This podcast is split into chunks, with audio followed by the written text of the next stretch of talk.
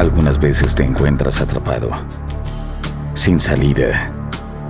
Este es el tiempo de cambiar tu historia y de cumplir el propósito para el que fuiste creado.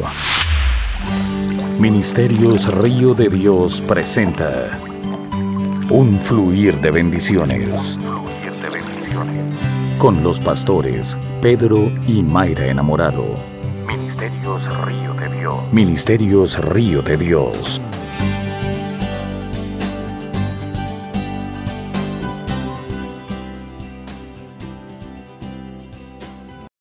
El libro de Job. Hoy comenzaremos una serie cuyo título le va a sonar un poco, un poco fuera de, de sonido. La serie que vamos a comenzar se llama Señor, tengo un problema. Vuelvo y repito. La serie, usted que me está viendo, se llama Señor, tengo un problema.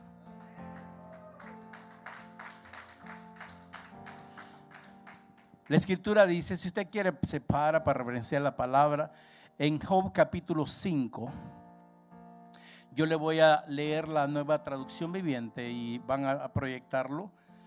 Job capítulo 5, ahí vamos a comenzar en el verso 1. Padre, en el nombre de Jesús yo declaro que esta palabra es viva y eficaz, más cortante que una espada de doble filo. Señor, hoy permitiremos que nos corte y que penetre hasta los tuétanos de nuestra vida, oh Dios. Hoy nos hacemos, oh Dios, como niños para escuchar la verdad tuya. Señor, hoy renunciamos al orgullo, a la sabiduría humana y pedimos que tu Espíritu Santo empiece a fluir a través de nosotros, que fluyas, Espíritu Santo. Hoy me hago, Dios, como siempre te digo, la tubería, porque tú eres el agua. Me hago el panadero, porque tú eres el, el pan, Señor. Me hago nada más, oh Dios. Hoy me decías, tienes que entender de que hay que hacerse como aquel, aquel burrito que mandé a buscar cuando entré a Jerusalén. Porque yo soy el que tengo que estar montado siempre como rey. Señor, hoy me hago, Señor, me hago ese burro para que tu entrada triunfal de tu palabra hoy toque los hogares que están conectados y a las personas que están presentes, Señor. En el nombre de Jesús. Amén. Dice la escritura, por más que grites por ayuda, ¿quién te responderá? ¿Cuál de los ángeles te ayudará? Te aseguro que el resentimiento destruye al necio y los celos matan al ingenuo. Eso es lo que le decían a los amigos a Job. Y dice, he visto a los necios triunfar momentáneamente en la vida, pero después llega la calamidad repentina. El verso 4 dice, sus hijos quedan abandonados y lejos de toda ayuda. Los oprimen en el tribunal y no hay quien los defienda. Su cosecha la devoran los hambrientos, aun cuando esté rodeada de zarzas. Los sedientos jadean tras su riqueza. El 6 dice, el mal no germine del suelo, ni la aflicción brota de la tierra, pero la gente nace para tener problemas, tan cierto como las chispas vuelan del fuego. Dios bendiga su palabra. Puede sentarse. Esta primera sesión estaremos sobre el tema Jesús y tus problemas. La serie se llama Señor, tengo un problema. Diga conmigo, Señor, tengo un problema. El problema no es el problema. El problema es quedarnos en el problema el problema es querer resolver el problema nosotros mismos sin saber que tenemos a alguien que nos ayuda. En la versión de Dios habla hoy, en el verso 6 de Job 5, dice, la maldad no brota del suelo, la desdicha no nace de la tierra, es el hombre que causa la desdicha, así como del fuego salen volando las chispas. En otras palabras, el Señor nos está diciendo, no me echen la culpa a mí, porque yo los formé de la tierra, los formé del suelo, pero no es el suelo ni la tierra, ni quien te formó, ni quien te creó. Son ustedes los que están causando el problema. Eso es lo que está diciendo la escritura. Entonces, amados, ¿cuántos tienen problemas aquí? En esta serie, ruego a Dios que al terminar esta serie, tú seas libre por la palabra. Que tú recibas sanidad interior. La palabra es para libertarnos, amados. Hay muchas cosas que nosotros las escondemos y muchas cosas que no las queremos confrontar. Pero la palabra es para confrontar. Tenemos diversos problemas, enfrentamos diversos problemas todos los días. Pero no nos hemos dado cuenta cómo Dios nos ayuda a través de la nueva vida que tenemos en Jesucristo. Porque ciertamente todos tenemos problemas. El que diga que no tiene problemas es un mentiroso, es un hipócrita. Job dice, en esta versión de, Dios habla hoy, dice que nosotros no nacimos para vivir en problemas. En la versión de Dios habla hoy. Diga conmigo, yo no nací para vivir en problemas. Pero cuando la gente se acostumbra a vivir en problemas, crean una costumbre y una conducta y un hábito. Hay gente que increíblemente eh, solo en problemas. Y cuando no, tienen problemas, buscan problemas. Y, y la Biblia dice que nosotros las provocamos. Y los cristianos no estamos exentos. Por eso Jesús dijo esto, en el mundo tendréis muchos problemas. ¿En cuál mundo donde estamos viviendo? En el mundo tendréis muchos problemas, pero anímate. Jesús nos habla y nos dice, anímense, porque yo he vencido el problema, el mundo.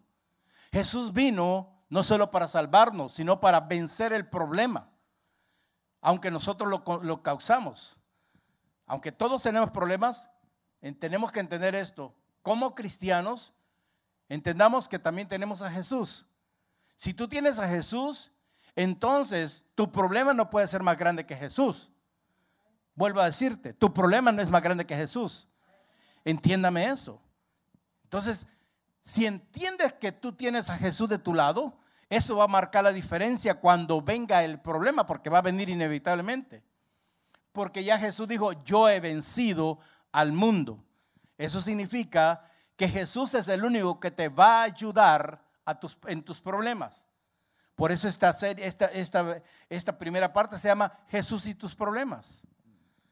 Amados, Jesús no solamente vino para salvarnos de los pecados. A veces nos quedamos, entramos en la puerta de salvación y nos quedamos nada más viendo que toda la gente disfruta de las bendiciones porque creemos de que solo Jesús solo vino para, para perdonarnos de los pecados. Él vino para darnos, dice, una vida completamente nueva. Vuelvo y repito, Jesús vino para darnos una vida completamente nueva. Por eso él dijo, él dijo en Juan 10 días, el ladrón, en esta versión dice, el ladrón solo tiene una cosa en mente. El ladrón tiene una cosa en mente. Dice, robar, Masacrar en hebreo es masacrar, no es matar. Masacrar. Es diferente matar que masacrar, aunque al final son muertos.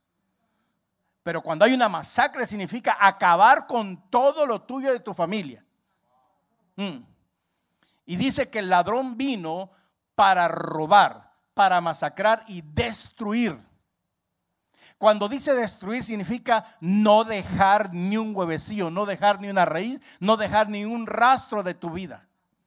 Pero dice el Señor, pero yo he venido, he venido para darte todo en abundancia, más de lo que esperas. Es lo más de lo que esperas. Y dice vida en su, en su plenitud hasta que se desborde en ti. La plenitud de Jesús vino en la salvación, en el paquete de la salvación, para que sea desbordada, para que nosotros estemos desbordando esa, esa o destilando esa vida plena en Cristo Jesús. Dios nos ofreció una nueva vida a través de Jesucristo. ¿Cuántos lo saben? Diga conmigo, Él me ofreció. No, no, no, vamos a corregirlo. Diga, Él me dio vida abundante vida plena y vida libre. En otras palabras, Jesús también murió para ayudarte con tus problemas. Vuelvo y repito.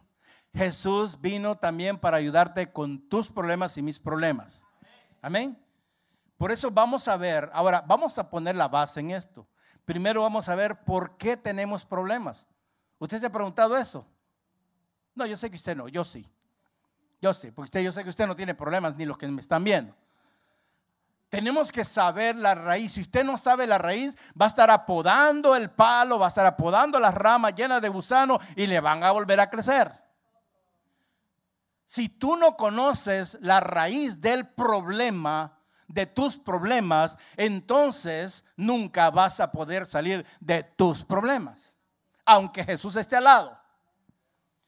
Por eso es importante poner como base esto, que hay tres fuentes de nuestros problemas.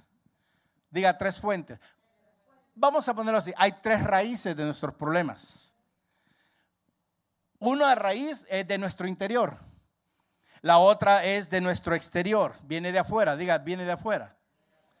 Y la otra es de conflictos con otros. Yo sé que aquí no hay ninguno. Veamos las tres.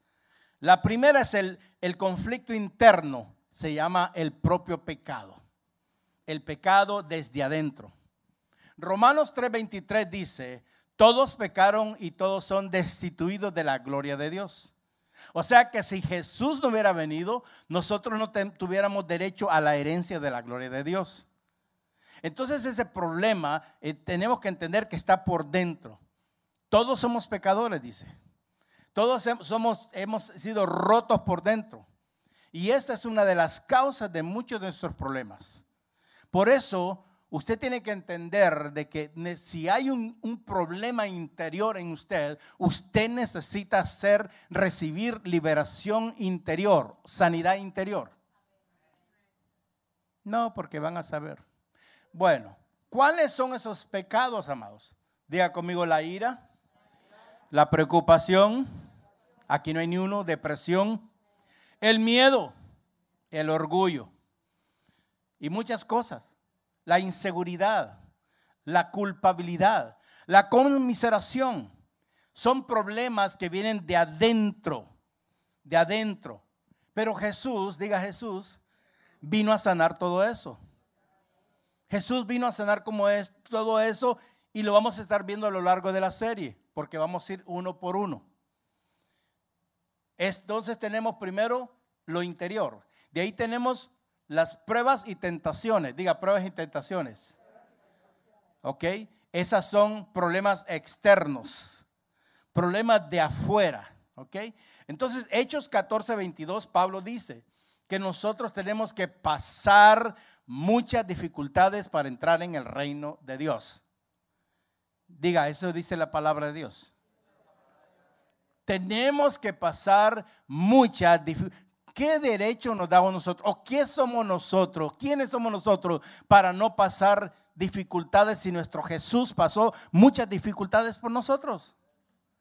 Entonces, la escritura es clara que dice que tenemos que, tenemos que pasar muchas, pero diga muchas dificultades. Todo el mundo quiere entrar en el reino de Dios, pero nadie quiere pasar dificultades. Todo el mundo quiere irse en un cohete espacial que lo lleve inmediatamente. No, hay que irse primero en, burro a veces y a pie. Amados, entonces tenemos que entender nosotros. En otras palabras, eh, lo que Pablo, el Espíritu Santo está hablando de Pablo, dice que cualquiera que se inscribe en el reino de Dios tiene que pasar por muchos momentos difíciles. Cuando usted recibió a Cristo, usted no se dio cuenta que a usted lo inscribieron en, un, en un, pelotón que se llama el reino de Dios. Ah. A usted no lo inscribieron, por eso yo no creo en membresías.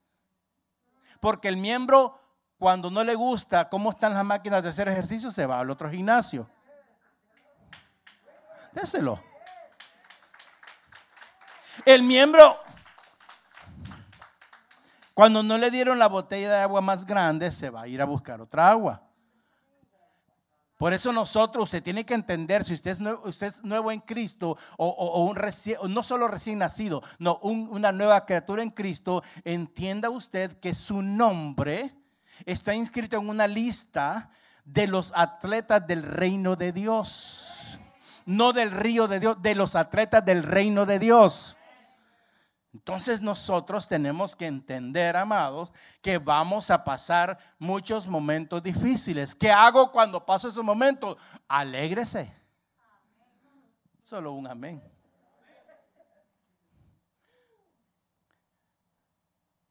Y persevere. Permanezca pegado en la vida verdadera que es Cristo Jesús.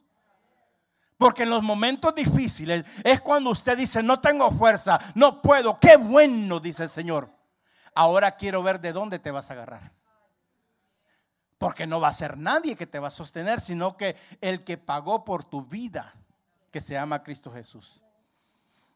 La Biblia nos dice, diga, la Biblia nos dice que nuestros tres enemigos principales son, diga conmigo, el mundo, la carne, diga, y el diabolos. Eso, eso se dice el diabolos, el diablo.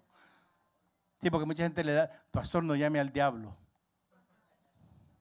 Si tú no conoces tu enemigo, entonces crees que estás avanzando, pero estás estancado. Pero hay tres enemigos principales que tenemos. Usted y yo tenemos el, el, enemigo del mundo, el enemigo de la carne, diga la chuleta, y del diablo. La carne, diga la carne, es la parte que está rota dentro de nosotros. El mundo y el diablo son esas fuerzas externas que nos traen tantos problemas, y, pero es que nadie dijo que iba a ser fácil. Si a usted le dijeron que al venir a Cristo todas las cosas iban a ser fáciles, le vendieron un evangelio orgánico. Un evangelio light. No, voy a ir más allá. Un evangelio vegano. Porque el evangelio de Cristo es para deshacer las grosuras del cristiano. Entonces, amados, usted tiene que entender esto, porque yo le estoy hablando a usted, hoy le estoy hablando de la serie Señor, tengo un problema, pero le estoy hablando de Jesús y tus problemas. Hágalo personal. Somos personas redimidas. A ver, redimidos. Aunque vivimos en un mundo caído. Ah, no, no entendió. Usted y yo vivimos en un mundo caído. ¿Ok? Un mundo en perversión.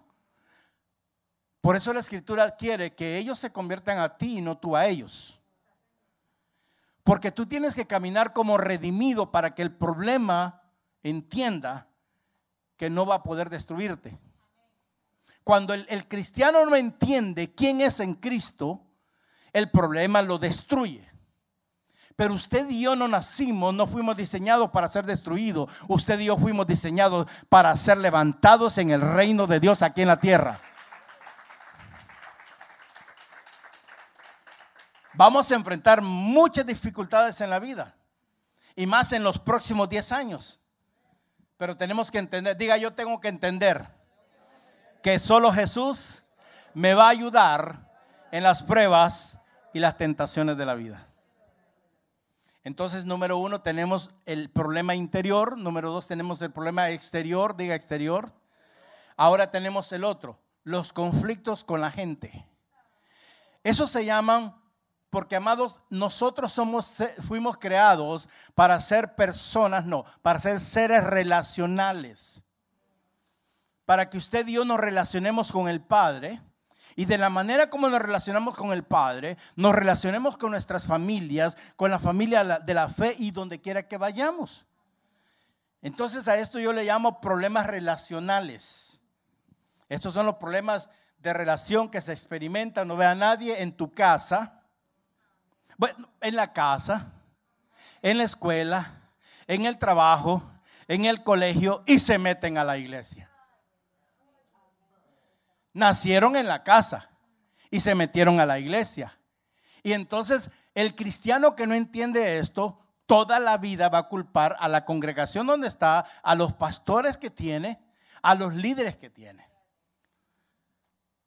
Porque no hemos entendido que en el diseño de la salvación nosotros fuimos llamados para ser personas relacionables que de la manera que a ti te gusta que te traten, tú tienes que tratar a las personas. Que de la manera que a usted le gusta que la miren, así usted tiene que ver a las personas. Que de la manera como usted le gusta que le hablen con respeto, así usted tiene que hablar a las personas. ¿Cuánto pueden decir amén? O por lo menos diga, ouch.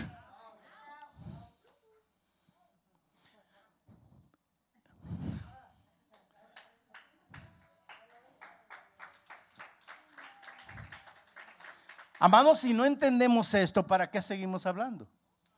Tenemos que entender que hay tres fuentes de nuestros problemas personales. Diga, diga número uno, tengo un problema en el interior. Diga número dos, tengo un problema en el exterior. Y número tres, diga, tengo un problema relacional. Estos son problemas de relación que se meten a la iglesia. Esto es así. Es ver chocando un pecador con otro pecador. Hello. Es ver chocando hermano con hermano, hermana con hermana. El apóstol Pablo escribe en Santiago, en el verso 4 del 1 al 2, y dice de la siguiente manera, ¿qué causa peleas y riñas entre ustedes? Le está hablando a una iglesia, a un pueblo, a, la gente de, de Gálatas. ¿Qué causa peleas y riñas entre ustedes? ¿No viene de tus deseos que luchan dentro de ti? Uh. ¿Quieres algo, pero no lo consigues? Matas y codicias, pero no puedes tener lo que quieres. Peleas y peleas. Y no vas a tener lo que quieres. Porque mientras Dios ve de que sus hijos están peleando por la misma bendición, entonces Dios no se va a manifestar en tu vida. El tema de ser hijo de Dios no es para competir interiormente, es para destruir lo que está en el exterior. Y podamos nosotros aprender de la relación que tuvo el Hijo con el Padre, Jesús con el Padre, que aunque a veces el Hijo no le entendía, pero el Hijo dijo, no, mi papá sabe más. Ahora, entre nosotros tenemos que entender que a la luz de la palabra, los ojos del Señor, ninguno de nosotros es mejor que otro en indiferencia a qué posición tú juegues. ¿Por qué? Digan, pregúntenme por qué. Porque todos, dice la escritura, somos miembros de un cuerpo. Y que cuando un miembro se duele, se duele todo el cuerpo. Ahora, si tú eres indiferente al dolor de un miembro, significa que tú tienes más que un grave problema. Y mientras nosotros no permitamos que el Señor, el Espíritu Santo, destruya las cosas de nuestro interior, vamos a tener tremendos rollos en el exterior. Y vamos a seguir usando el lenguaje vulgar, el lenguaje autodefensivo, que cuando no conocíamos a Cristo. Diga conmigo, somos personas con problemas, porque vivimos en un mundo caído y vamos a experimentar relaciones rotas, amados. Así que no es de, no es de extrañar que tengamos problemas, pero sí es de entender, entender que nunca fue así desde el origen. Dios no diseñó al hombre para que el hombre estuviera en problemas. Vuelvo y repito, Dios nos diseñó al, al, ser humano, a la mujer y al hombre, y al hombre y a la mujer, para que todo el tiempo estemos en problemas aunque Jesús nos da la pauta de que Él, nos libra, Él nos ayuda. Pero amado, yo creo que si somos, somos en realidad maduros en el espíritu, no tanto en la teología, podemos nosotros vivir como el diseño original de Dios. Antes de crearnos, Dios nos diseñó. Yo dije, antes de crearnos, Dios nos diseñó. Entonces, ¿por qué dice eso, pastor? Si vamos al principio, al Génesis, en la creación, encontramos que Dios originalmente creó al ser humano sin ningún problema. Diga, yo fui creado sin ningún problema.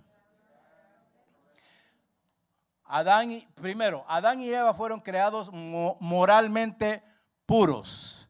Dice la escritura que fueron creados sin pecado.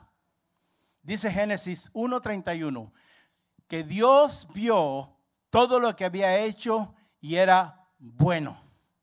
O sea, Dios vio que todo lo que él hizo, lo hizo en orden, porque en el Génesis 1, versículo 1, había un problema. Había caos y había vacío. Porque eso es lo que producen tus problemas en tu vida. Caos y vacío. Pero entiéndame, iglesia amada, ya el Señor vino a ordenar todo eso. Ya el séptimo día, tenemos que vivir en el séptimo día, donde Dios dice que se sentó y overseas, dice, dice en inglés, y vio todo por encima y vio que no había ningún problema y declaró y selló, dijo, y todo lo que hice fue bueno y de muy gran manera. O sea que cuando Dios te creó, Dios no te creó con el problema. Que se nos zafaron los tornillos en el caminar es otra cosa. Pero el único que nos puede ajustar ese tornillo se llama Jesús. Hello. No, pero usted corre al psicólogo, al brujo, usted corre a otras personas, menos a Jesús. Él es el autor y consumador. Él es la piedra angular, Él es la piedra arquitectónica, Él es el alfa y el omega. Diga, Él es. Pero me, me, llamó la atención esto, Eclesiastés 7, 29, dice, dice esta versión, he aquí, solamente esto he hallado que Dios hizo al hombre recto, pero ellos buscaron muchas perversiones. Uh. Dios nos hizo rectos. Dios nos hizo perfectos. Pero el hombre es el que está buscando el problema. Yo no sé, pero hay gente, yo no sé por qué hay gente en el mundo, pero más que todo en la iglesia, que le gusta estar buscando problemas. Pasa el hermano y accidentalmente lo tocó. ¿Por qué me toca? Por Dios. Pero eso no es que apareció aquí, eso se metió aquí y nació en la casa. Diga, ouch, diga. Estoy muy, muy violento. Estoy muy violento. Sela. Dele un aplauso al Señor para que se relaje.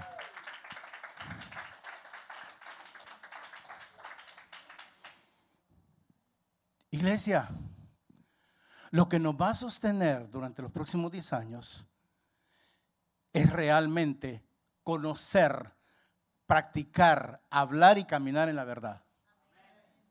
Lo que va a traer libertad a nuestra vida completamente es esta verdad. Porque para eso murió Cristo, para liberarnos de toda atadura, de toda conducta y de todo mal hábito. En primer lugar, el ser humano fue, fue creado sin pecado. La Biblia amplificada en, en Eclesiastés 7:29 dice, Dios hizo al hombre y a la mujer rectos y sin corrupción. Pero me llamó la atención esto. Esto, la amplificada del inglés, dice, pero ellos han buscado muchos dispositivos para hacer el mal. They have, they have looking for a lot of devices to be evil. ¿Cuántos, cómo le llaman a los aparatos que tenemos hoy? Devices, dispositivos. Ouch, diga. Sigo. Diga conmigo, Adán y Eva fueron creados sin pecado. Claro, por eso no experimentaron los problemas que usted y yo tenemos, ¿verdad?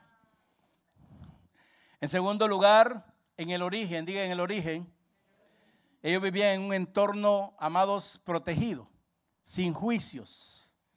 Porque el jardín, en el jardín no había enfermedad, no había crítica, no había envidia, no había hambre, no había sufrimiento, no había COVID.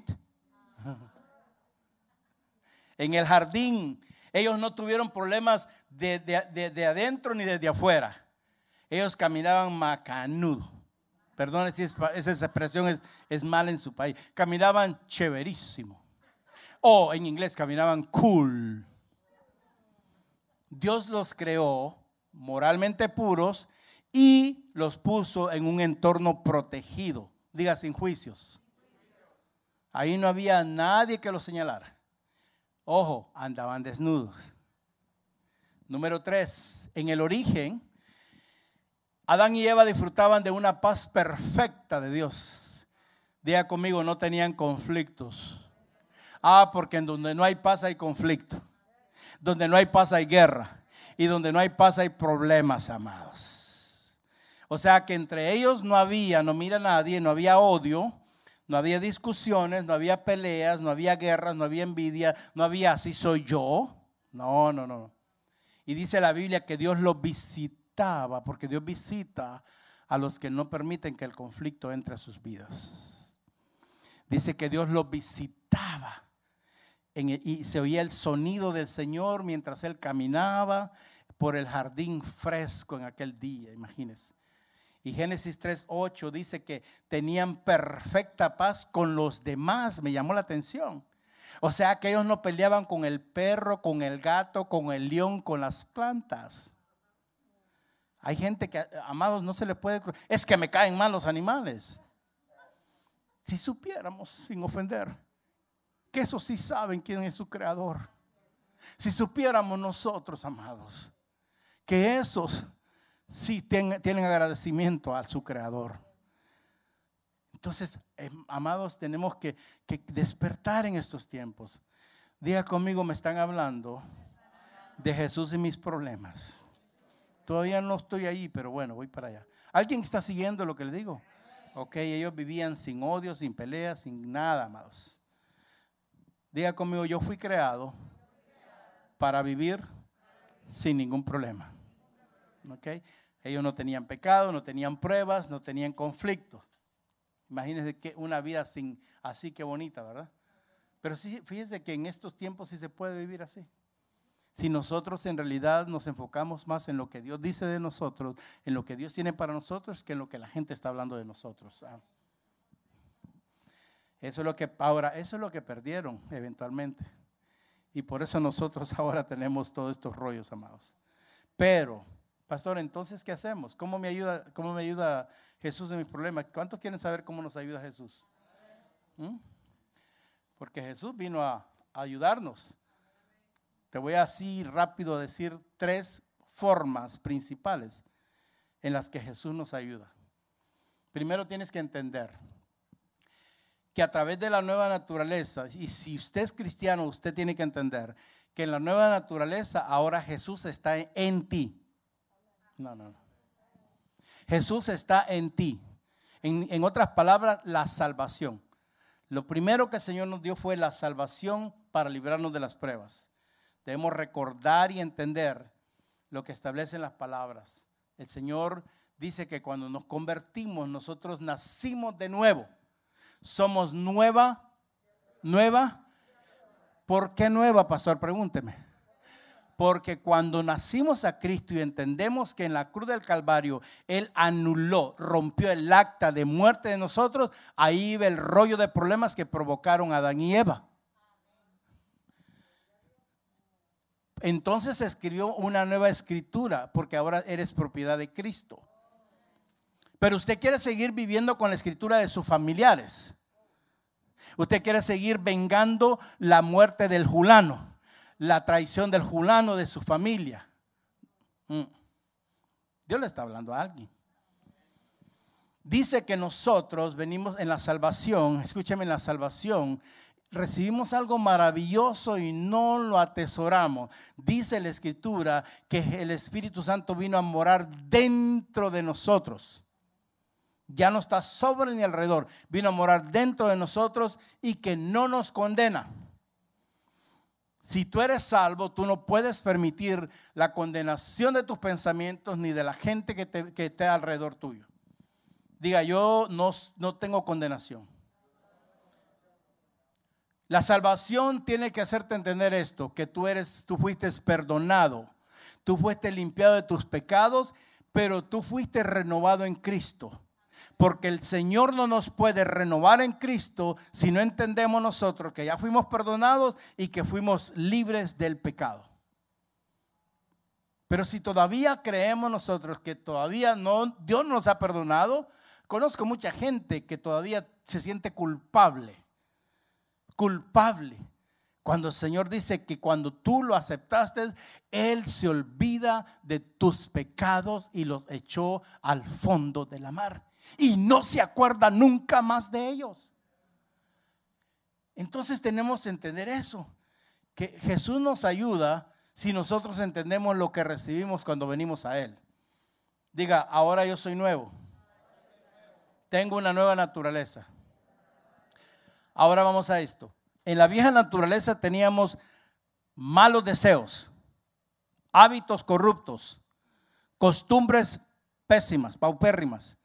En la nueva naturaleza usted no puede seguir caminando como caminaba antes. Vuelvo a decirle.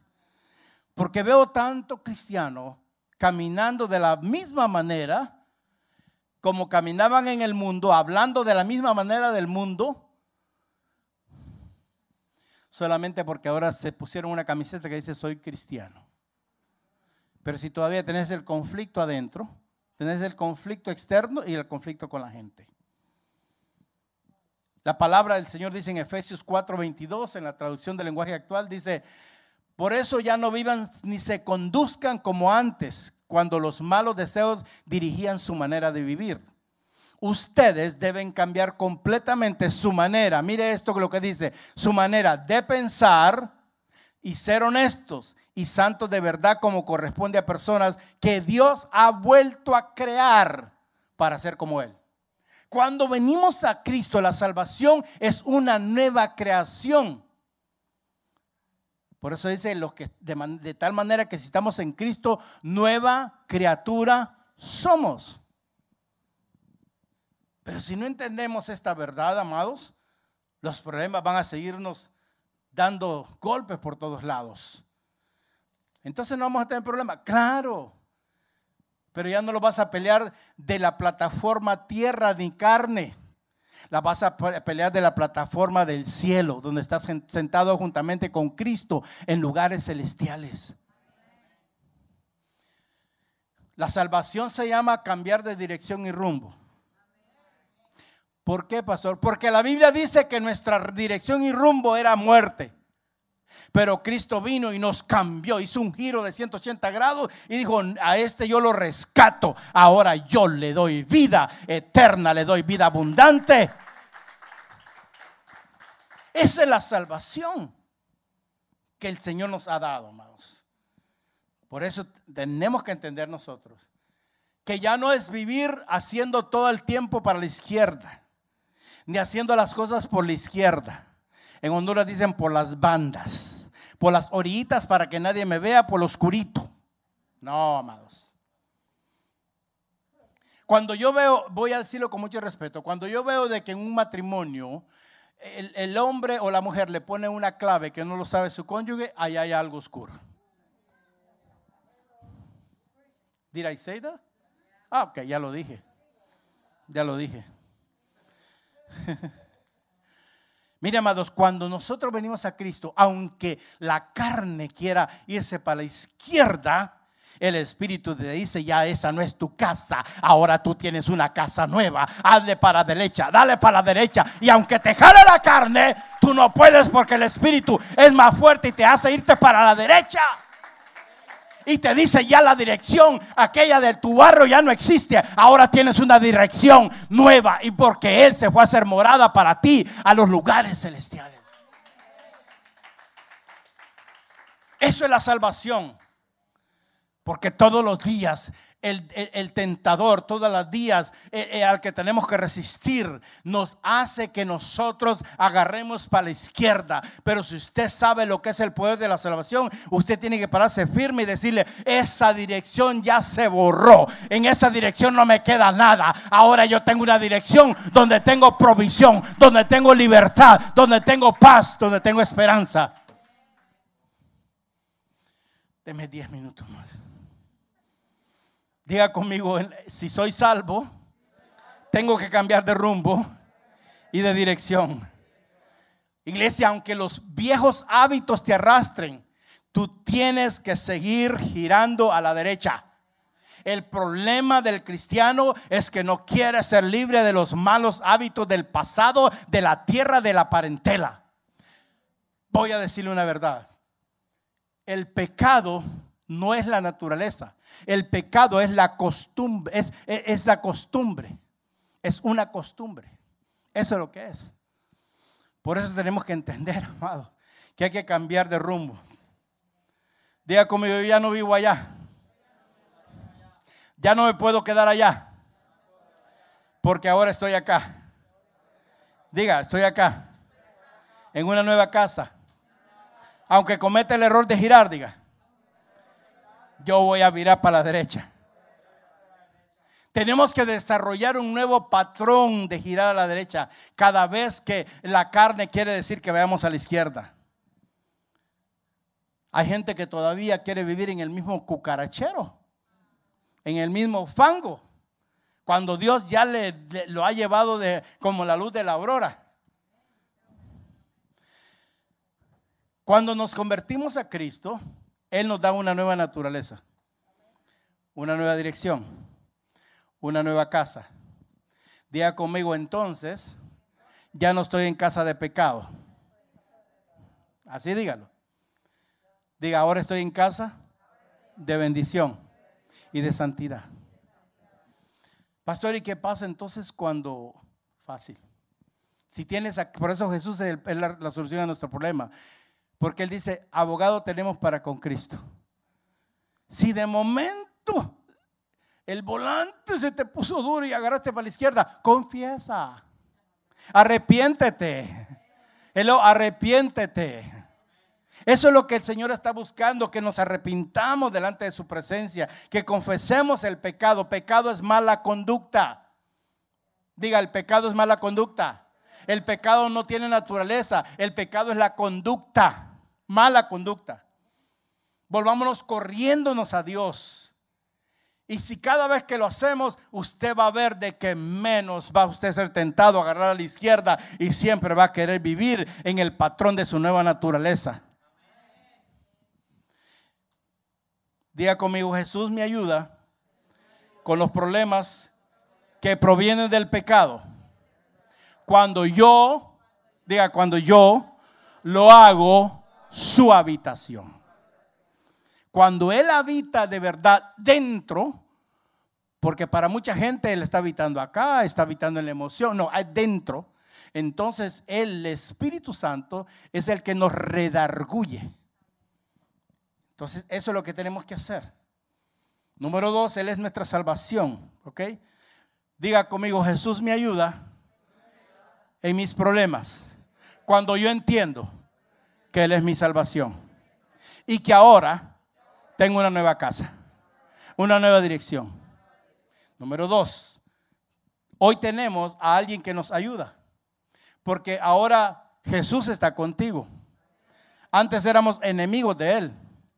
Ahora tenemos, diga, diga, ahora tengo una fortaleza. La fortaleza es la que nos protege de todo dardo del enemigo. Amén. Entonces, así como la respuesta de tus problemas internos, que es Jesús en ti, ahora tiene la respuesta a los problemas externos, que ahora es Jesús contigo, por causa de la nueva naturaleza. Cuando Jesús está con nosotros, Él se hace escudo alrededor de nosotros. Dije, Él se hace escudo alrededor de nosotros. Él nos prometió lo siguiente en Mateo 28. Y usted sabe lo que Dios promete, lo cumple. Yo dije, lo que Dios promete, lo cumple. En Mateo 28, 20 dijo, y ciertamente estaré con ustedes siempre. Cuando dice la palabra siempre significa que ahora mismo Él está con nosotros. Yo dije, ahora mismo Él está con nosotros. Hasta el fin de los tiempos. Y que yo sepa, todavía el fin de los tiempos no ha llegado. Entonces dice, esto fue anunciado, amado, amado, esto fue anunciado, ¿sabe dónde? ¿Alguien quiere saber? En Isaías 41, 10. Cuando el Señor le dijo a Isaías, no temas porque yo estoy contigo. A Josué, voy a ir hasta donde tú vayas. Siempre el Señor ha estado, estado con la gente que Él escoge. Pero ahora Jesús está dentro de nosotros. Y le dijo al profeta Isaías, no desmayes. Diga, no, no voy a desmayar. Porque el problema, el problema del problema viene para hacerte desmayar. Viene para desalentarte, viene para desanimarte, viene para sacarte de la lista del reino, pero no va a poder. Y él le dice, no temas porque yo soy contigo, no desmayes porque yo soy tu Dios. Ahora le dice, yo te fortaleceré y yo te ayudaré, yo te sostendré con mi diestra justa. Quien te va a ayudar en tus problemas no es el vecino, no es, no- nadie, amados. Con todo respeto, no va a poder ser a veces ni tu pastor, pero el Señor que está contigo sí. Él dice que Él se convierte, que Él te fortalece, porque cuando hay problemas lo que más necesitamos es fortaleza. Que nos sintamos no como el problema ahí abajo, no, sino como los gigantes que somos en Cristo. Y dice que Él nos él viene y nos fortalece. Y si nos ve fuertes, Él nos ayuda y Él nos sostiene en su diestra justa. Entonces tenemos que entender nosotros que los problemas, si los dejamos nosotros y vivimos como nueva criatura, van a estar ahí, pero no nos van a matar, no nos van a debilitar. Entonces, diga conmigo, yo tengo una fuente de poder que me ayuda con las pruebas y las tentaciones de la vida. Porque Jesús está conmigo en cada paso del camino. Ah, no, yo quiero que entienda eso. Jesús está contigo en cada paso de tu camino. A veces por eso te libraste de aquel accidente. A veces por eso te libraste de aquel asalto. A veces te libraste por eso de aquel, de aquel tiroteo que hicieron. Porque Jesús está contigo. Él nunca te va a dejar. Pregunto, ¿te ha dejado el Señor hasta ahora?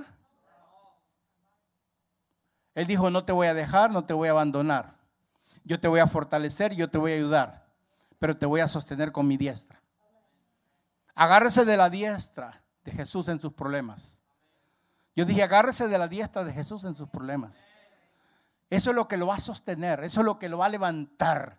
Eso es lo que lo va a hacer resplandecer, que la gloria del Señor resplandezca en medio del problema y el problema tendrá que salir de tu vida.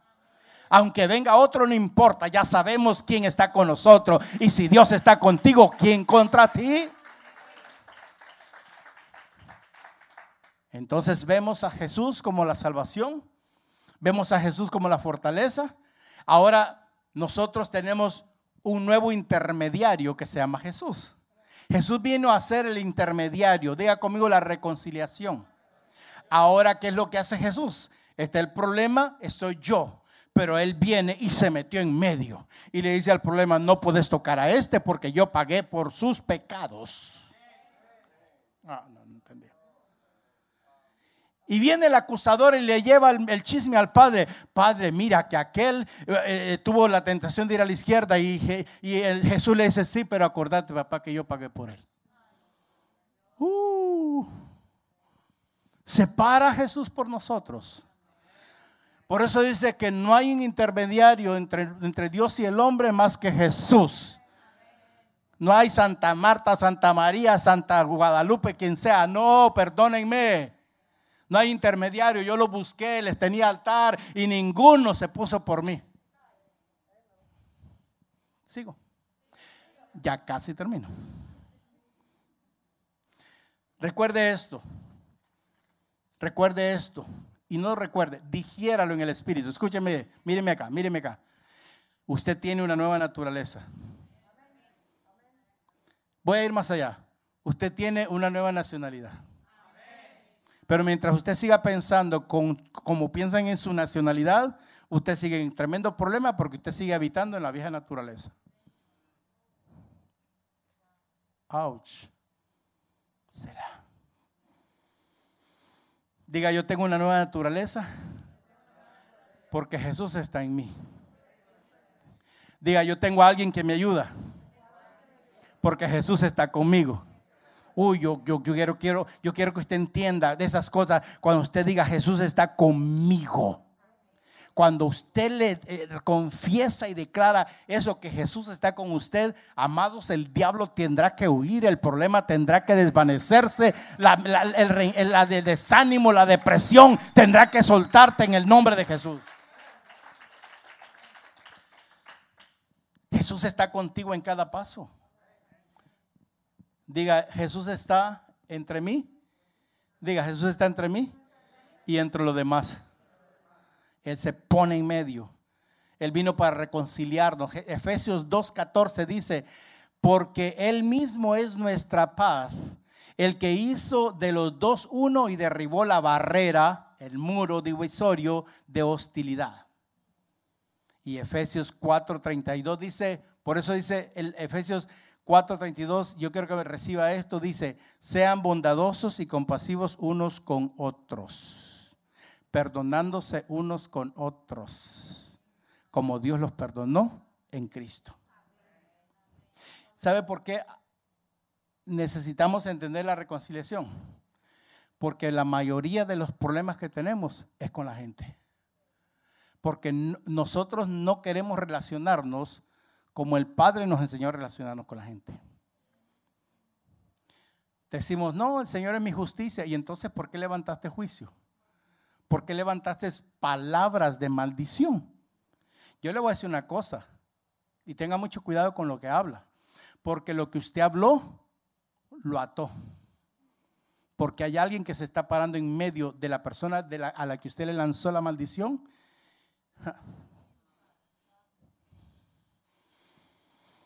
Diga, tengo que guardar mi boca.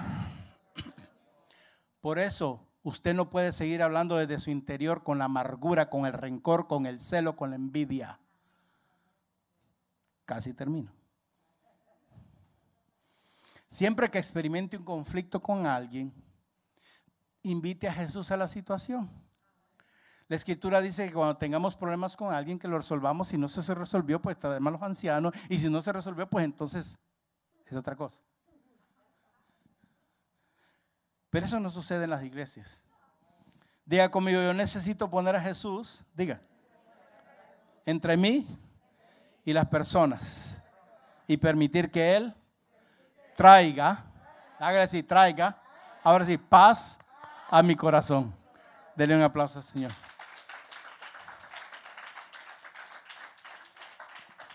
Usted no es defensor de nadie. En, nuestro país, no sé si en su país dicen, deje de sudar calentura ajena. Si no se puede curar de su propia fiebre, ¿por qué usted va a querer curar la fiebre de otro? Tira y that, yes. Si su hermano tiene un problema con otro hermano, usted no se meta. Porque ese hermano y el otro hermano y usted tienen el mismo intermediario que se llama Jesús. Diga, yo no soy Batman, ni Superman, ni la Mujer Maravilla para meterme en lo que no me tengo que meter. I don't know why I'm saying this. Miren, amados, cuando en realidad caminamos de esta manera y entendemos que Jesús es el que está en medio de nuestros problemas y el que nos puede ayudar en nuestros problemas, entonces va a ser difícil que te enojes aunque te insulten. Va a ser difícil que te pongas celoso de alguien. ¿Verdad? Ahora, voy a hablar la verdad. Todo eso comenzó en casa y se metió en la iglesia. Pero cuando yo tengo a Jesús entre aquel y este, yo voy a invitarlo para que traiga la paz. La que dice, yo les doy la paz, no como el mundo la da. Ya Él nos dio la paz. Pero ¿cómo nos gusta la guerra? A veces, a veces en las iglesias parecen Parece un estadio de gallos de pelea, amados. Ay, yo debo terminar. Suban, suban mejor. Primera de Timoteo 2, 5 al 6 dice, porque hay un solo Dios y un solo mediador entre Dios y el hombre, Jesucristo, hombre. Así que deje de estar invitando a árbitros. Jesucristo es el mediador, el cual se dio a sí mismo en rescate por todos los hombres Estábamos en conflicto con Dios. ¿Cuántos saben que estábamos en conflicto con Dios? Debido a nuestro pecado, pero Jesús se paró. Nosotros nos paramos en la brecha en intercesión, pero Jesús se paró en la brecha con, por nosotros, muriendo en la cruz. Jesús se paró en la brecha muriendo por nosotros, amados, por nuestros pecados. Y dice la escritura que nos reconcilió con el Dios el Padre porque éramos enemigos con el Padre. Y Él él nos ha dado su paz. Él nos ha dado su paz. Amén. Diga conmigo, todos tenemos problemas.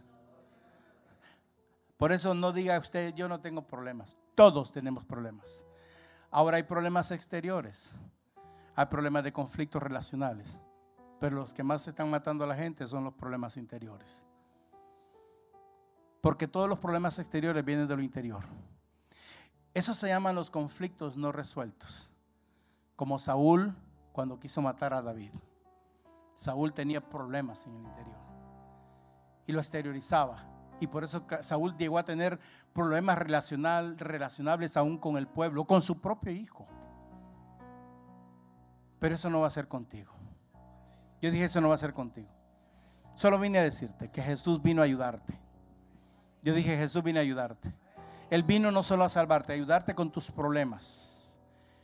Diga conmigo, yo tengo una nueva naturaleza, porque Jesús está en mí. Diga, yo tengo a alguien que me ayuda. Jesús está conmigo.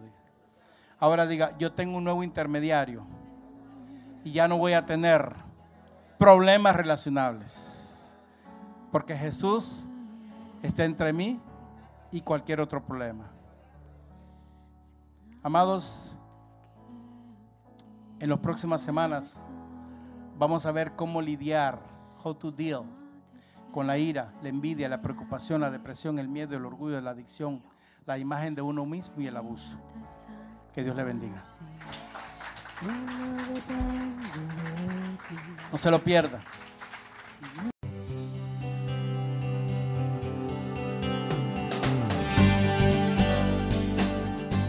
Si este mensaje ha inspirado su vida, llámenos al 305-316-9906 o ingrese a www.mirriodedios.org y permita que en su vida exista un fluir de bendiciones. Ministerios Río de Dios.